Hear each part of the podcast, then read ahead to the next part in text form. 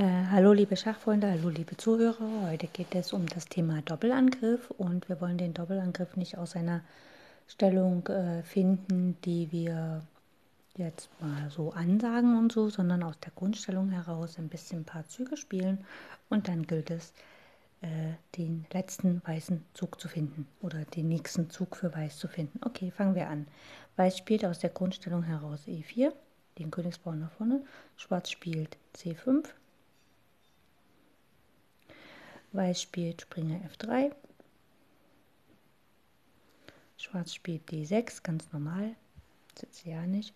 Weiß spielt C3, um möglicherweise D4 nach vorne zu spielen. Schwarz spielt Springer F6, greift dann mit dem Bauern auf E4 an. Das heißt also, äh, Weiß muss sich jetzt was einfallen lassen, um den Bauern zu decken. Und Weiß spielt H3. Weiß kümmert sich gar nicht um den Bauern. Und Schwarz denkt sich, okay, der Bauer ist ungedeckt, also nehme ich ihn weg. Springer schlägt auf E4 den Bauern. Und jetzt ist Weiß am Zug, was könnte Weiß spielen?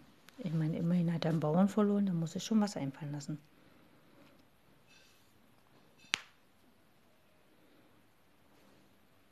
Genau, mit dem Zug C3 äh, ist die Diagonale D1 A4 offen und mit dem Zug D6 ist die Diagonale A4 E8 offen. Auf E8 steht der König.